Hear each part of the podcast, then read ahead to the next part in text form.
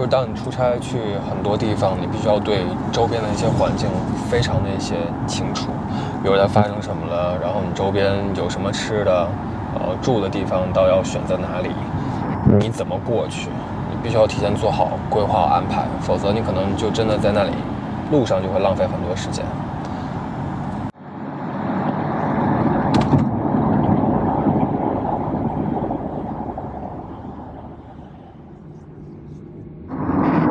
就很多人会说，就是自己啊，在路上啊看书啊，然后什么写一些文案啊，什么乱七八糟的。我真的有时候觉得这种都很屁，你知道吗？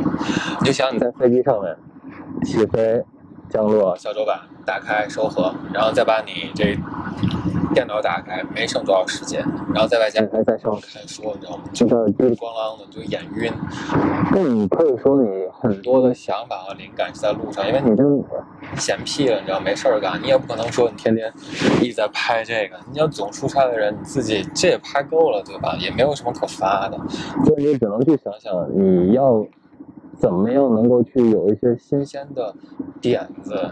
就如果很多人说什么去医院啊去看看很多人 人来人往，然后知道生命的可贵、人生的价值，那如果你到机场去看的话，你就。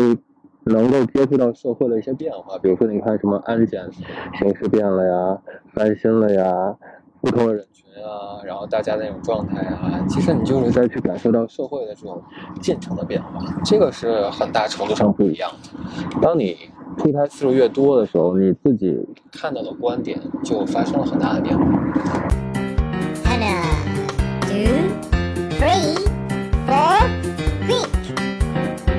绕圈脱口秀，我们一起聊心灵成长、情感你我他、观点立场、流行舞资讯动态、教学里面的经验技法，没槽点 no 搞笑，就是能逼到幽默学习中保持娱乐态度。舞蹈圈首个脱口秀，让你听不懂，还是话里有话？瞧您那样，你对你丑。二零二零年首季第四期，Hello everyone, welcome to my channel。这里呢是与舞者有关的话题。怎么着？看我穿成这样，就是没想到我是跳舞的吧？就很多人一想到跳舞的，反正肯定不是穿成这样。然后我就在想，跳舞的怎么就不能够穿的像 IT 男啦、Office Lady 啦，然后正装啦、连衣裙啦，男的就非得穿成是高叉紧身衣，然后那种才能够算作叫跳舞的吗？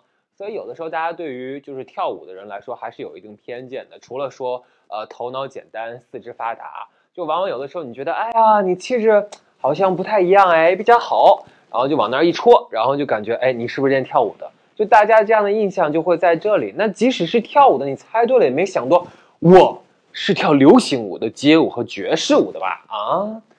根本没想到。那么这里就是舞蹈圈的首个以舞蹈为话题进行的脱口秀 （talking show），而且我还是一个男生脱口秀，啊、应该是大老爷们儿都属于就是油腻大叔脱口秀。所以你准备好了吗？今天我们要聊一聊与舞蹈老师、然后舞者啊、流行舞、爵士舞等等有关的话题。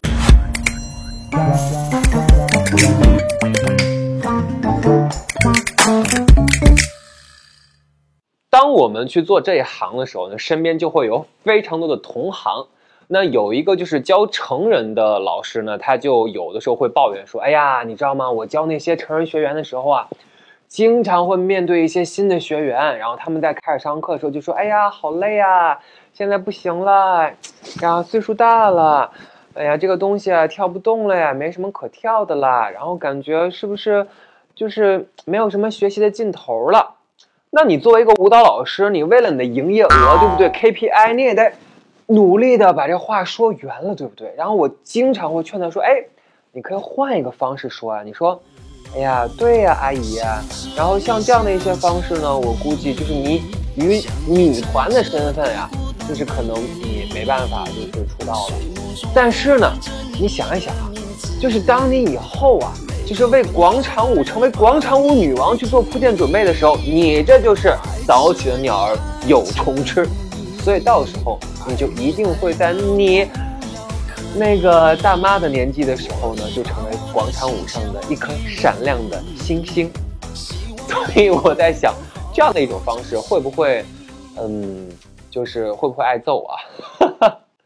所以说，我们在今天开场的部分呢，就要说一个与所有的舞者、舞蹈老师，就是以跳舞为生、吃饭的人来说息息相关的一个话题，就是舞蹈和商业、和客户之间的这个关系到底该怎么样去论。那么提到了，就是当我们在舞蹈机构里面经常需要对接的一个特别头痛的，然后非常难去解决的声音特别多的一个话题，就是这个艺术培训与学业之间的关系。那非常多的家长呢，去选择投资这样的一个艺术的熏陶，那就希望孩子们呢有。来自于不同家庭的这样的一种需求吧，达到一种目的。有的可能就是说，哎，玩一玩，丰富一下，呃，课余的生活。然后或者有的家长就是说，希望孩子能有够出类拔萃啊，多才多艺啊，成为才女以后更多人追，然后成为这个高富帅，然后更多的就是 施展个人魅力。那同样的呢，也可能会说，哎，我就希望他能够减减肥。总之就是各个就是五花八门的答案都会有。那减肥，唉，所以就是，就孩子都减肥这样的需求了，那成人可能除了怎么着，所以维密班也应运而生了，对不对？好，这个话题扯回来，那么在经过了疫情的这样一个阶段，其实我们的每一个舞蹈教师啊，或者说舞蹈机构呢，都应该好好的来重新认定一下家长对于投资艺术的这样的一种需求到底有多么硬核。那所谓这个需求程度的高与低呀，就是这个粘合程度。粘合程度呢，就是忠诚度啊。忠诚度就是，哎呀，在你这里学习了多长的时间，它和你的这个续报率啊、啊、呃留声率啊、啊流失率啊等等都有关系。那家长和这个学业呢，它也是。分分钟挂钩的，所以为什么就是考级事业呢？就是能够如火如荼的进展的呢？就是因为它有的时候跟升学政策是挂钩的。现在大家都知道这个考级事业啊，非常的关键。你要是学任何一个艺术的科目呢，都应该去考个级，拿个证。首先，简单来说，就是我证明我学过了。然后其次呢，你既然学了，就应该受到一个。广泛的社会层面的一个认定，那么这个认定什么呢？它得有一个标准呀，就全国的人都应该是考察一个东西，你才能去说，哎，这个东西是每个人都能够去承认的一个内容标准，对吧？那第三个部分呢，就是说，你怎么去，除了去认定你学了之外，你怎么能够却说你是最好的那个人呢？最优秀的那个人呢？所以级别越高，当然就越好。那如果你想要享受加分的政策，对吧？你在学习上面，哎，人家给你让利了，那你在其他地方上，你肯定就要付出啊！你不付出，那那些就是在学业上面还得去拼分数的那些人，他怎么能够就是平衡那个心态呢？你肯定让人家就是觉得舒服，对吧？你在学业上不下功夫，你就只能在。舞蹈教室里面就是艺术学的课堂里面下功夫了，对不对？所以考到最高的级别，拿到最高的荣誉证书，这个才是最关键的。但是往往啊，经历了这个疫情之后呢，很多舞蹈学校都撑不下去了。为什么呢？就是家长、学生都流失了。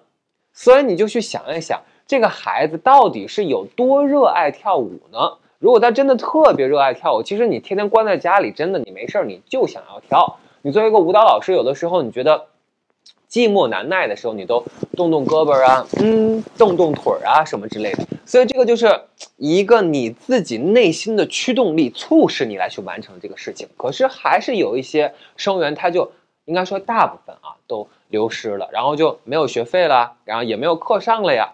那我们就要去意识一下，所以。这个艺术行业和学业之间的一个关系，其实往往真的是不对等的。就是大家一开始的时候，哎，陆陆续续恢复了以后呢，要报的第一个班什么班？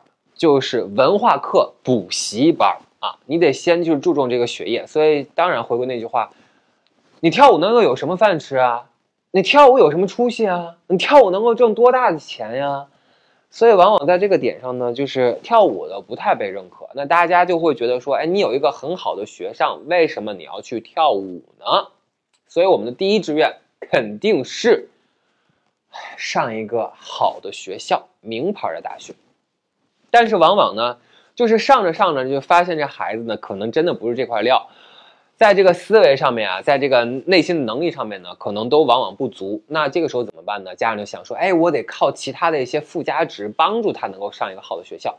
所以退而求其次呢，就选择哎，通过艺术升学的优惠政策加分，然后帮助他能够进一些好的学校。可是这个时候呢，往往你又没有在前期去下力培养这个部分的能力。你就大把它当做一个时有时无的事儿了，所以那个时候你再想把它捡回来，你最佳的锻炼的时期啊，训练的这样的一个效果都已经过去了，那你现在再来去着吧这个事情呢，可能有点亡羊补牢的效果了。但往往说了这么多之后，你会发现还有一部分的人员呢，就是家长就特别开明，可能一开始的时候就说，我就希望我的孩子去做这个事儿，然后走上这条道路。但是像这样的一种家庭情况啊，往往都是屈指可数的，所以毕竟就是说，学艺术的不赚钱，但玩艺术呢，就是肯定就是费钱啊。然后其次呢，就是你能不能再把它赚回来，那就得看你把这艺术玩的玩到什么程度，玩到什么境界和档次了，对吧？所以我们再说回来，这个培训机构，你应该先捋一捋啊。这个市场上最关键的是什么呢？就是你要去抓住你的学生啊，你要去留住你的这样的一些家长给你交的课时费啊，你才能够把这个机构开起来。但是市面上除了一个个的小的机构之外，还会有什么呢？就是在这个艺术培训行业当中的非常多的活动啊、考级啊，就是繁衍出来的一些增设的项目。但是这些项目，无论是比赛、活动、考级，你都会发现需要的是什么？需要的还是孩子。那需要的孩子从哪里来？就得需要好的老师去教。好的老师现在非常的缺啊，真的是老师太多，但是还是缺老师。缺的是什么？就是好老师，能够把孩子教出彩儿的好老师。那这个孩子教出彩儿之后，你就得需要什么呀？去证明这个孩子优秀啊，然后才能衬托你的机构。那需要的什么？需要的是作品。那作品又需要谁？他又需要老师，因为老师你可能是编舞师，来去把这个作品那编排出来，用这个优秀的孩子呢把它呈现出来，这样子你才能够去向社会证明，然后去向这个行当里面的非常多的活动平台出口去证明我的这个机构是优秀的，那我的这个孩子。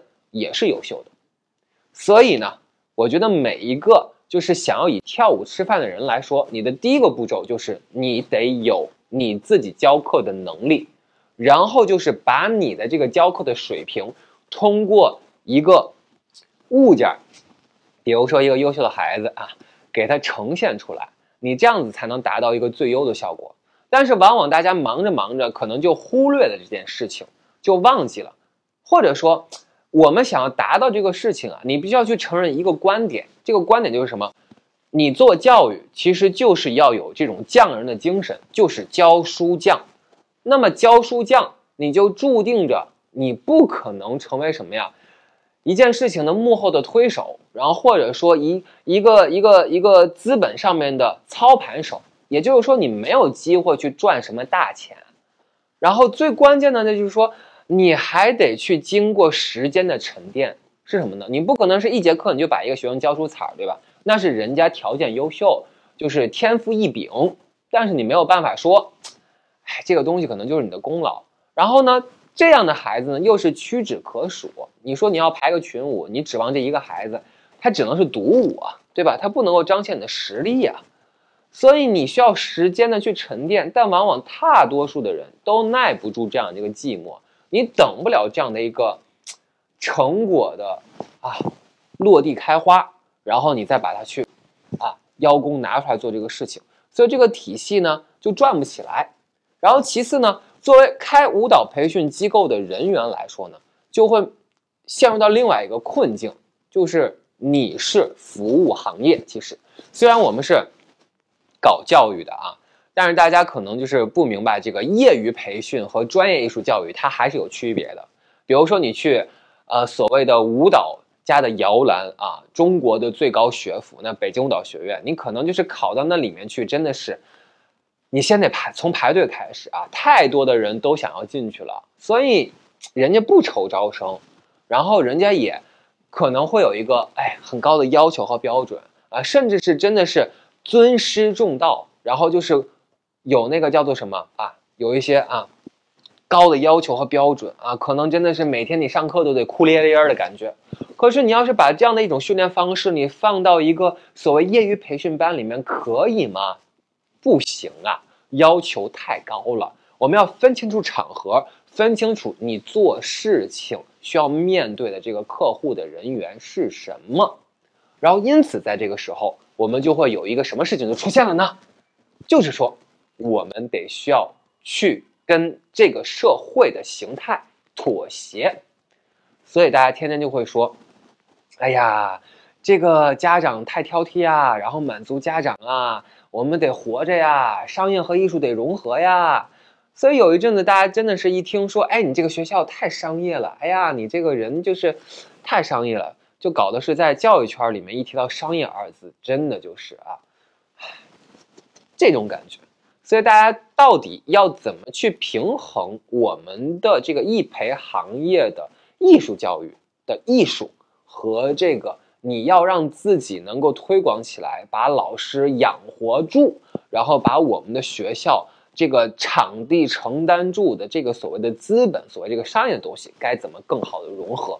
谈艺术熏陶这样的一个话题呢？我觉得首先，如果你没有观众这样的一个东西，你玩艺术其实就真的有点像是一个小朋友啊。就是躲在衣橱里面不见人，然后就在那里自娱自乐。那这个真的是变成一个自我精神的一种，唉，就是独自享受，就是真的是黑暗中的舞者，dancing in the dark 这样的感觉了。可是我们要去聊一聊商业这个话题的时候，我觉得也并不是有多么丢脸。与其说我们商业，不如应该说我们谈谈怎么样去生存，就是谈钱的这个话题。我觉得这个也没有什么，觉得好像你非常三俗啊，很低级趣味的一个部分。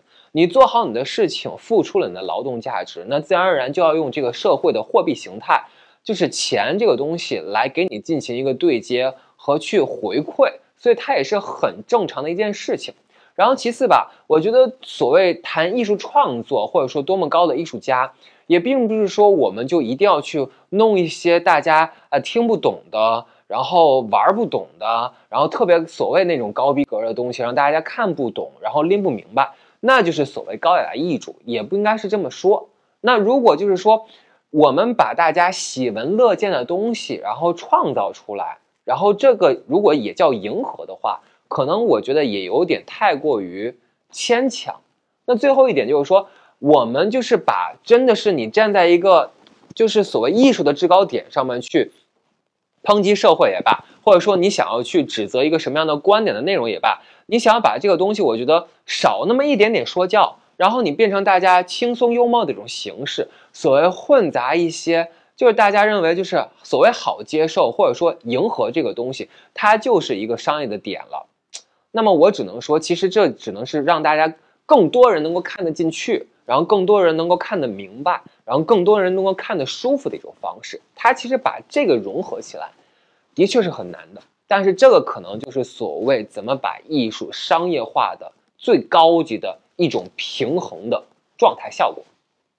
那提到这里的话，我觉得我们来去列举一下，就是在这个圈子里面，就是经常会得到两个分支的教育体系。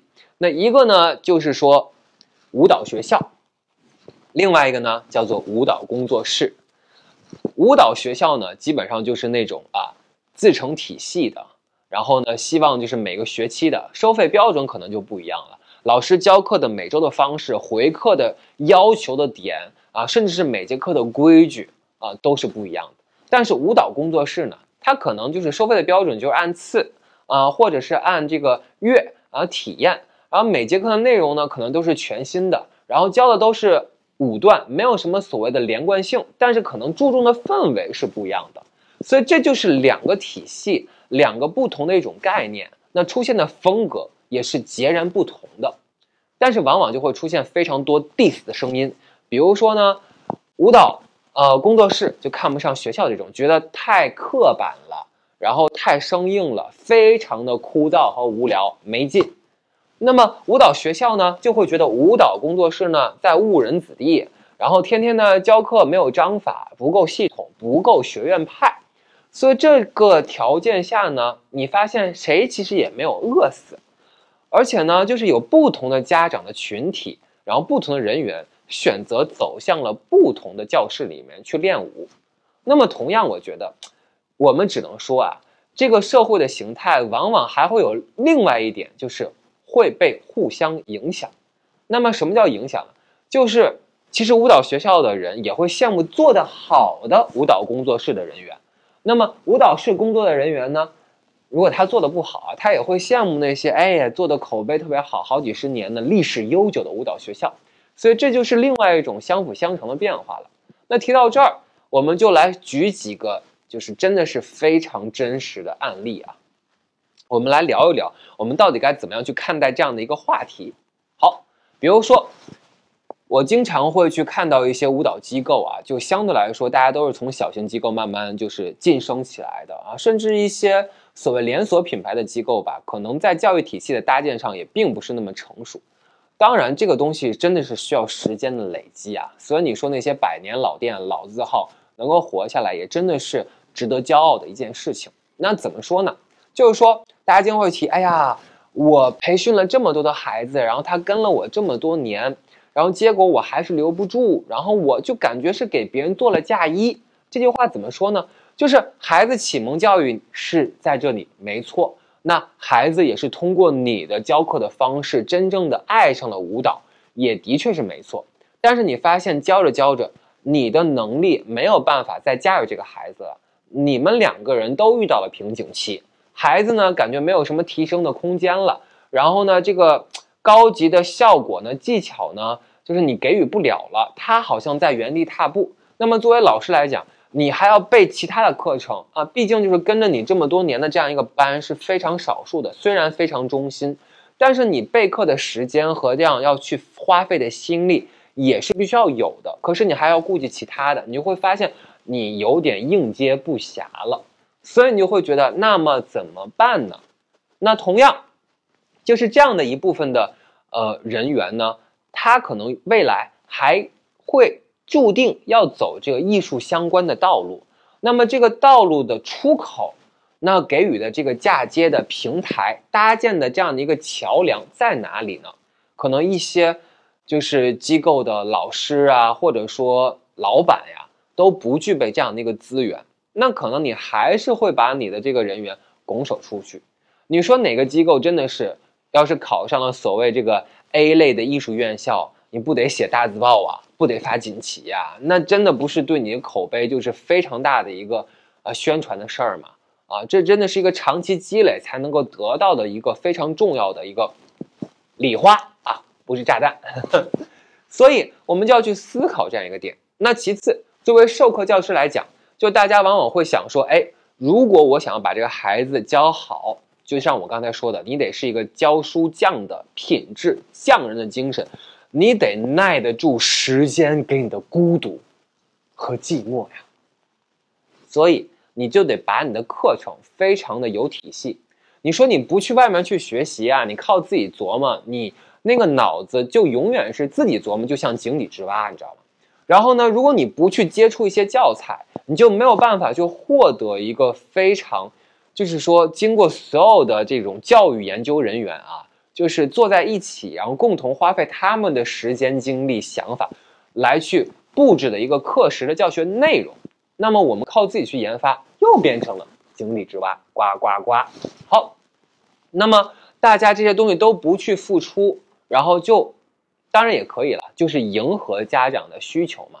家长会觉得，哎，孩子就想要酷炫的感觉，啊，小朋友们也会。就是看到很多新鲜的事物啊，毕竟每个人人手一部小天才，然后或者说拿这个 iPad，能够去接触非常多的社会的内容在里面，所以大家可能就去做一个啊，就是某音上面的这种啊舞蹈啊，可能会追逐一个哪个这个 MV 上面的新舞蹈，然后就是把它扒下来，然后跳一跳，可能就过去了。但是这样子过去的话，其实任何的能力是没有的。当然有一个能力就是模仿能力 可能会提高，但是你肢体上的一些能力基本上没有什么变化。如果再说还有点什么能力，可能就是你自己的这个爱美的能力可能也会多一些。但是真正在舞蹈记忆的这个艺术熏陶的价值当中，可能就会少那么一些。你不排斥把这样的一种状态作为一个调剂是没有问题的，但如果你主打这样的一种教学的内容，可能真的是要需要三思而后行了。然后以上的这些内容呢，其实就是我们再去探讨到底教育该怎么样去看待，家长呢又该怎么样去做。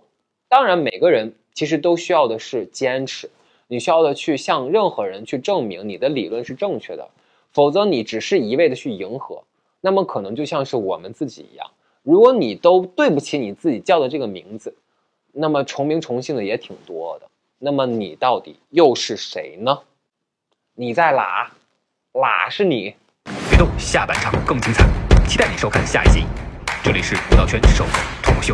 所以呢，所谓跨界那个融合啊，斜杠青年、多元化等等一系列的事情，其实往往必定出现在咱们就是就是搞这种艺术培训行业的老师身上，因为尤其是。业余艺术培训的老师身上，你就会发现，你一个人就是身兼了太多的角色来去做不同的事情，但是往往我们可能就会比较盲目，就不知道其实哪个事情应该是主要的，其他的内容应该是作为一个辅助的，把它串成一条线。那么作为家长来说，有的时候他的一种投资其实也是盲目的，但是你不能怪家长，因为他也不是学这个，不是干这个的。那之所以其实。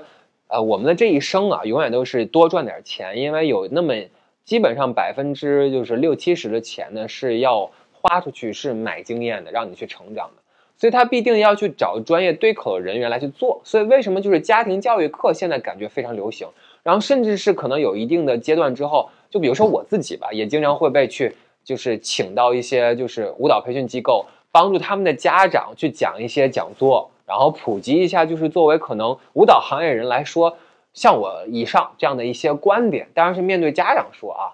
那么还有另外一些呢，就是可能你会去开一些 workshop 课程，比如说你会把一些成品舞啊，嗯，把一些非常优秀的一些作品啊，就是提高一些技术技巧能力的东西带给孩子们，然后让他们知道啊，其实他们还是可以留在这里继续学习深造的，我们还是有很多平台出口的。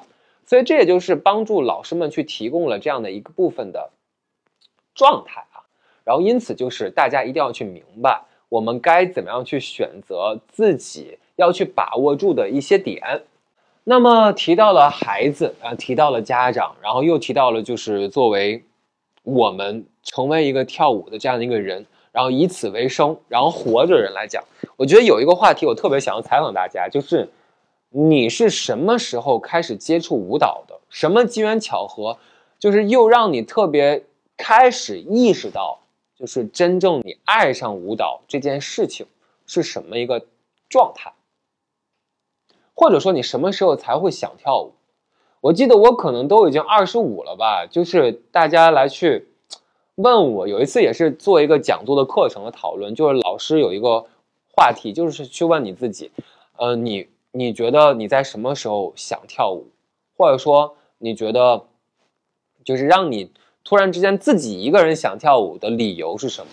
然后我可能会说，就是就是跳舞让我非常开心。然后如果就是我有一些想不开的时候，或者说 想不开的时候，跳下去跳舞，就是这样的一些时候，我都会想到舞蹈，因为它带给我就是非常多的，就是能量啊，然后调节了我非常多的心情。所以事实证明，科学家也告诉大家，就是跳舞的会就是分泌出一些就是费洛蒙、多巴胺等等，就是非常有效的让人开心的，然后小元素，就是因为运动带给大家这个东西啊。好，扯回来，嗯，那么现在我们要提的就是刚才我说的，大家什么时候意识到舞蹈这件事儿的？我自己都很晚。那么其实我认为每一个人也都不是那么快吧，或者说，就是能够让你自己非常坚定的话，得需要很多事情累积。那提到这样一个话题，就是你其实也应该让家长知道，就是让孩子们也清楚，当你可能在小的时候，你根本没有任何意识思维的时候，你对这个世界还并不是特别了解的时候，你怎么能够知道这个行当就是你未来要以之生存，然后活着的，然后靠它吃饭的东西呢？就我自己都不知道。就像我最开始的时候，我还记得我学的第一个舞蹈是拉丁舞。那个时候我报班儿，是因为我妈在报纸中间的小缝缝的那一个小块儿里面看到了这样的一个所谓就是招生简章，然后就报名去参加了。然后我完全听不懂什么 two three four 恰恰 one and one and two and three，然后我也就是搞不明白我这个胯该怎么样定。然后我觉得我就是每天就像个神经病一样。然后在那个过程当中。就是我就是稀里糊涂的去上课啊，嗯，然后同样就是可能也去参加了比赛，那可能是我第一次走遍了中国的江河湖海，去到了非常多的城市，然后意识到，哎呀妈呀，原来天津人就是就是不是说就是菜就是这么油这么咸的，然后还有东北菜呢，然后还有那个四川菜呢呀。然后超级辣的那种，所以那个时候我觉得我印象里面对四川重庆特别的 say no，就我觉得哇塞，就是怎么能这么麻这么辣？我感觉我去那个时候那个地方比赛的时候，就好像我从来没有吃过一天饱饭，就没有吃过饭，好像就是好像那个锅感觉都是辣的。所以，当我们想一想，自己去。就是接受什么样的东西，真的是爸妈给你的一个安排，就是他给你这样一个机会，创造了这样一个空间，然后呢，你就是面对了更多的机会，然后更多的平台。好，然后再往下说，就是我自己什么时候开始把这个事情当事儿啊？就是我觉得我上了北京舞蹈学院的附中，然后我开始走上了就是真的是纯粹的艺术的道路的时候，我都没觉得我特别的喜爱。然后可能是当我就是最后一年毕业的时候，我可能才会真的是有那么一点点自己发自内心的一种热爱。所以，当我现在去想一想，如果有朝一日就是我在面对家长的时候，然后我再去跟孩子们去说的时候，我可能就说真的，你一开始的所有的兴趣爱好都可能是被就是安排的，然后都是有指向性的，都是有需求的。但是在这个过程当中，你一定会选择放弃，这个是必然的。那作为家长，我觉得有一招是必须不能够放弃的，就是强迫啊。强迫其实是根儿上的话，那表面上的内容就是说，你得用各种形式哄骗的状态，让他把这个东西啊花出的钱不能打水花，对不对？所以得真的是有那么一点点回馈出来。所以还是希望大家。都能够坚持下去。那么，我到了现在的这个年岁，哎，容颜已经不在的时候，我就在思考，我的下一代，我让不让他走上艺术的道路？然后我在想说，如果我不让他走上艺术的道路，我觉得白白的浪费了我这一生的武艺。但是如果呢，让他走上艺术的道路，会不会太苦了？也并不见得所有人都能够随随便便成功。好，那么现在我有的时候会想一下，就是我们除了这种，就是站在这个老年人的心态上，用这种非常利益化的标准和态度来去测评一些话题的时候，我觉得就是回到一个最简单、最纯粹的一个。可能才慢慢成，那个心灵才慢慢成长起来。那个孩子角度上面啊，我们用这样的心态来想一想，就是你有没有想过，如果你这么去做的话，就对他这么去做的话，他会不会觉得就是他被设计了，就是感觉掉到了一个圈套里面？啊，的确啊，就是家长其实都是这么设计人生的，对吧？那你现在还有那么聪明，就以前你旧社会你完全不懂，你没有那么开明，思维没有那么就是天花乱坠啊，你就是只能听你的爸妈叨叨。你现在就是你看，你都听到我叨叨了，对吧？所以孩子以后也会探讨啊。那那个时候他会不会觉得他被设计好的人生呢？会不会被设计好的这样一个发展阶段呢？所以我又有一阵子犹豫。我的犹豫就是从一开始，哎，我不希望他走这个道路。后来我觉得，哎呀，不走这个道路，那不是浪费了吗？那我的这个经验给到谁呢？然后后来我又觉得，哎，他会不会觉得被设计、被套路呢？哎，现在我又觉得，就是可能我们在未来的社会当中，谁不希望多才多艺？那么所谓优秀的原则就是，你没有的我有，你有我还要更好才行。所以呢，他可能应该是必须啊。就一定会接触这个东西，但是我们只能非常好的去让他慢慢的就是了解到自己内心是否真的热爱它，然后慢慢的去感受到这份精神对于他来说的力量和价值在哪里。所以就是给他时间空间，然后甚至我在想说，我可以让他有一段放弃的阶段，然后让他有一个对比的感觉，然后去感受这份落差，然后去感受这样的一个点。哎呀，真的是，现在怎么聊到育儿话题了？这是脱口秀吗？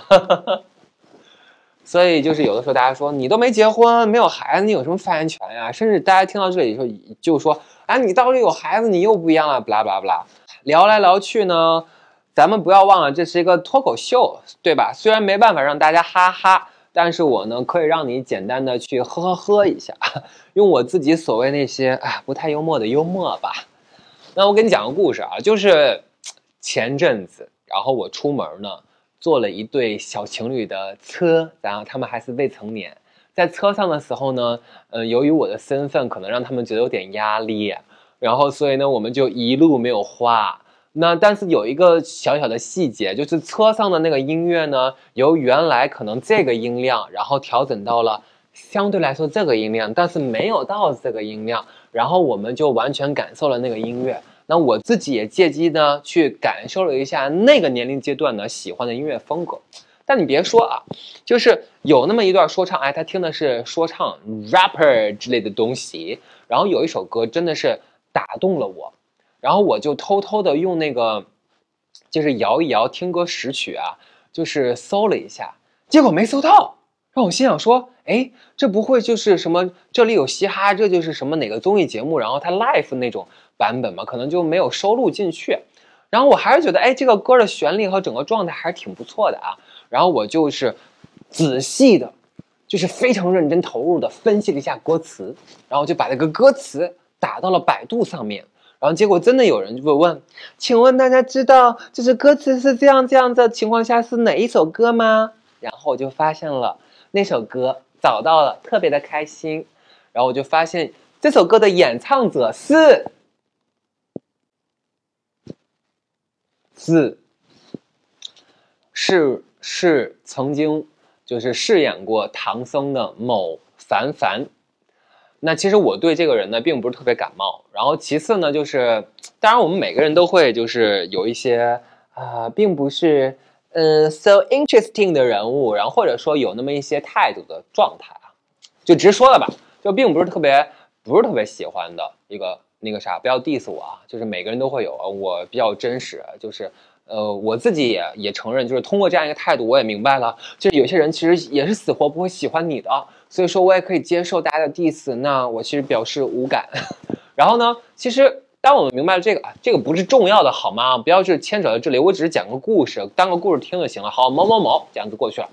然后其实我通过这个事情就想说，当时我的第一个反应是什么？其实我觉得，哎，真的还挺不错的。然后怎么怎么去做这个事情了？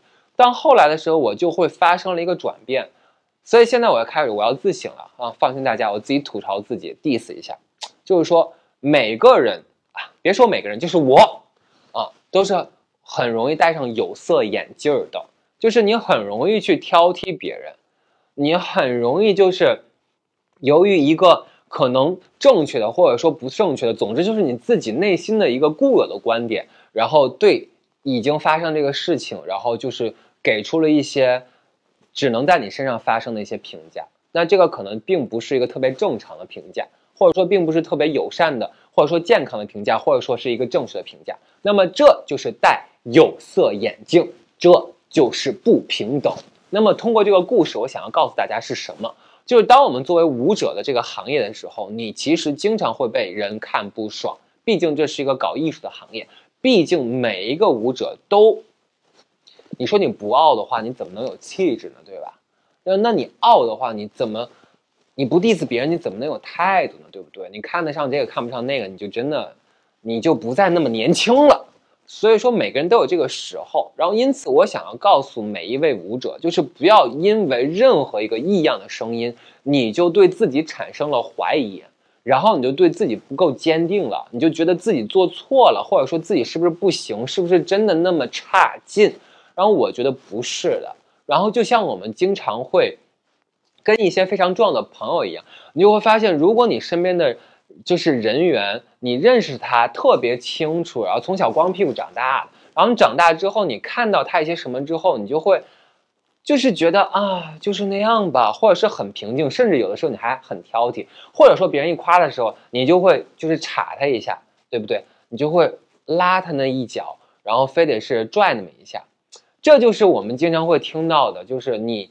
别人家的孩子的时候，你内心产生的反感，就是遗留下来这样一个部分的内容在里面。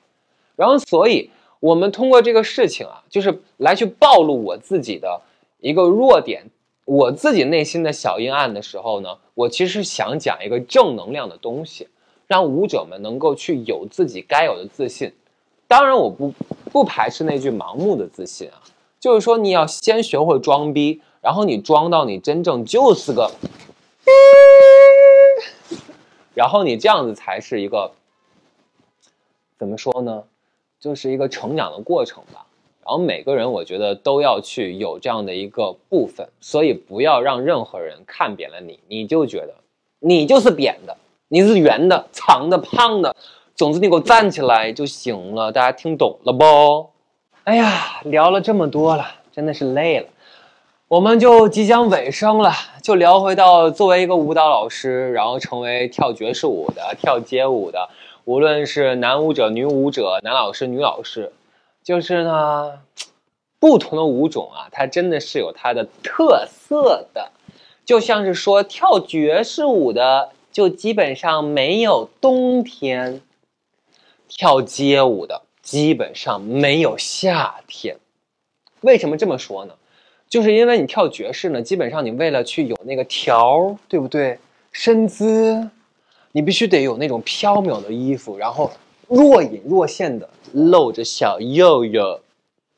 但是呢，如果你是跳街舞的，你真的是那种啊，要有那种着重强调，就是你必须得看见，必须得让别人看见的那种，就是层层叠加穿衣法，啊，一件套两件儿。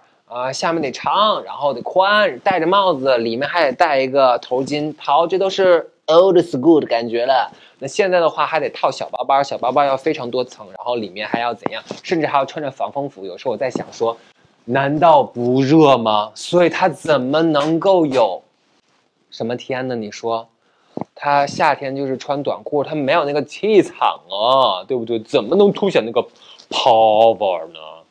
对吧？那作为一个舞蹈老师，其实，哎呀，是挺骄傲的一件事情的。然后我觉得我起码是骄傲的，我要让这个行业的人也都跟着很骄傲。但同样可能我们就涉及到就是谈恋爱的事儿，对不对？现在就是让人心花怒放的事儿，就是谈恋爱的事儿了。所以找一个舞蹈老师谈恋爱，我觉得很多人一定要做好准备啊。尤其是就是我作为一个男生啊，要说给那些喜欢美女。然后被她的身材所吸引，然后被她的曼妙的舞姿所吸引的不搞舞者的这个男同胞们，你们要做好就是无尽的等待和漫长的寂寞。为什么这么说呢？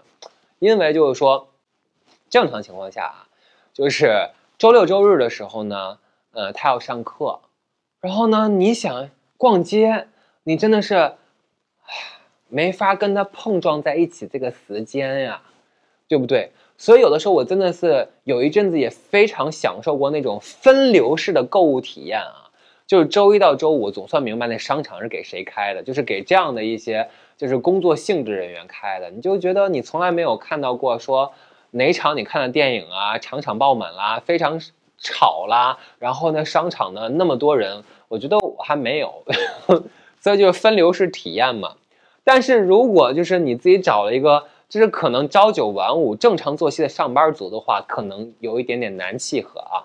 除此之外的话，你要做好准备就是，他这个出门化妆呢就得是一个小时，然后找衣服呢，这个先别提，就算半个小时吧。然后早晚呢，一个早，嗯，各一个早，然后呢就攒在一起也算那么一个小时吧。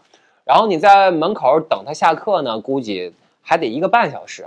然后呢，还得留出来半个小时时间呢，得去应酬家长，然后呢，得回馈客户进行寒暄，然后 最关键的是回到家里还得忍受那洗衣机去转，今天这个全都是臭汗的衣服，然后又得一个小时，然后卸妆呢再来那么半个小时，啊，所以呢，一整天你真的是漫无目的的等待啊。然后当你想要去做沟通的时候，你说哎呀陪我打个游戏啊，然后就是躺在沙发上面那种，嗯。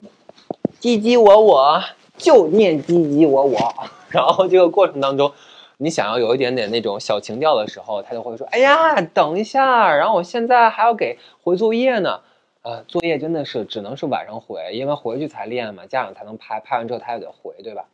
然后呢，他回呢还得去思考一下怎么回，家长才能够听得进去，然后还不能显得太偏心了，就是对孩子都是一视同仁的嘛。然后或者说，哎呀，你等一下我，我这音乐还没剪完呢。对呀，你就是，你表演啊，商演啊，对吧？你这是平常这个不是淡季的时候，你还得接一接商演，对吧？哎呀，你等一下呀，然后我还得想想，我今天要把我这个课程小视频还得做了。对呀，你得有生源啊，你还得去发出去这招生简章啊。现在都会看小视频啊，你得把你每天上课的状态做一个记录呀，对吧？然后，哎呀，你等一下呀！然后现在我还得关注一下谁谁谁，那个 MV 又出了，哪首新歌又出了？哎呀，我得扒一扒这个舞，对不对？我得跟一跟这个风儿。所以呢，哎呀，就是每天，你要么就是活在这个等一等的过程当中啊，要么就是活在无尽的寂寞当中，只能是一个人收到了一个声音。然后，如果是就是好的情况下，这个声音是美妙的。如果不太好的情况下，这个声音可能还是沙哑的。为啥呢？因为在教课的时候，你可能每天在门口听到最大声的那句就是“右脚”，哪个是右脚？右脚没听懂吗？然后可能就是你听不见那句话，就是学生在里面叨叨，就是啊，右脚，右脚啊，这个啊另一个是右脚，就是还没拎清楚哪个是右脚。然后老师内心 OS 就是你。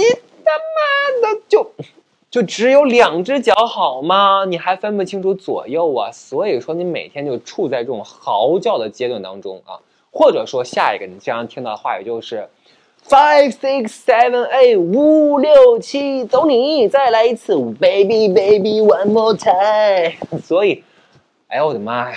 总之，找一个舞蹈老师。呃，是一件非常有意思的事情啊，就像你看这个节目一样，也是非常有意思的哟。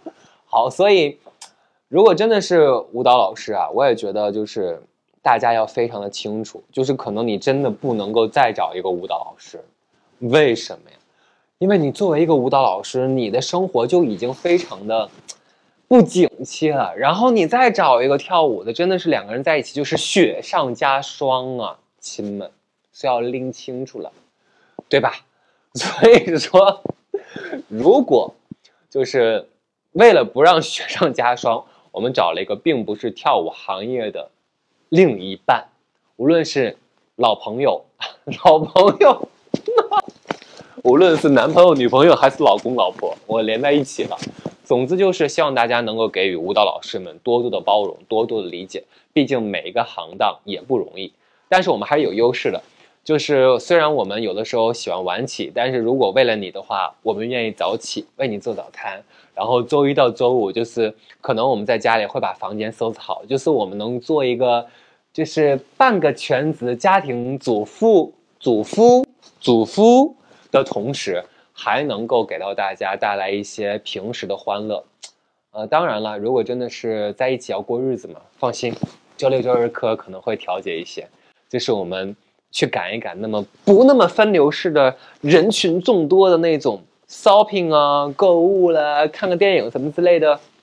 拜拜，就这么地吧。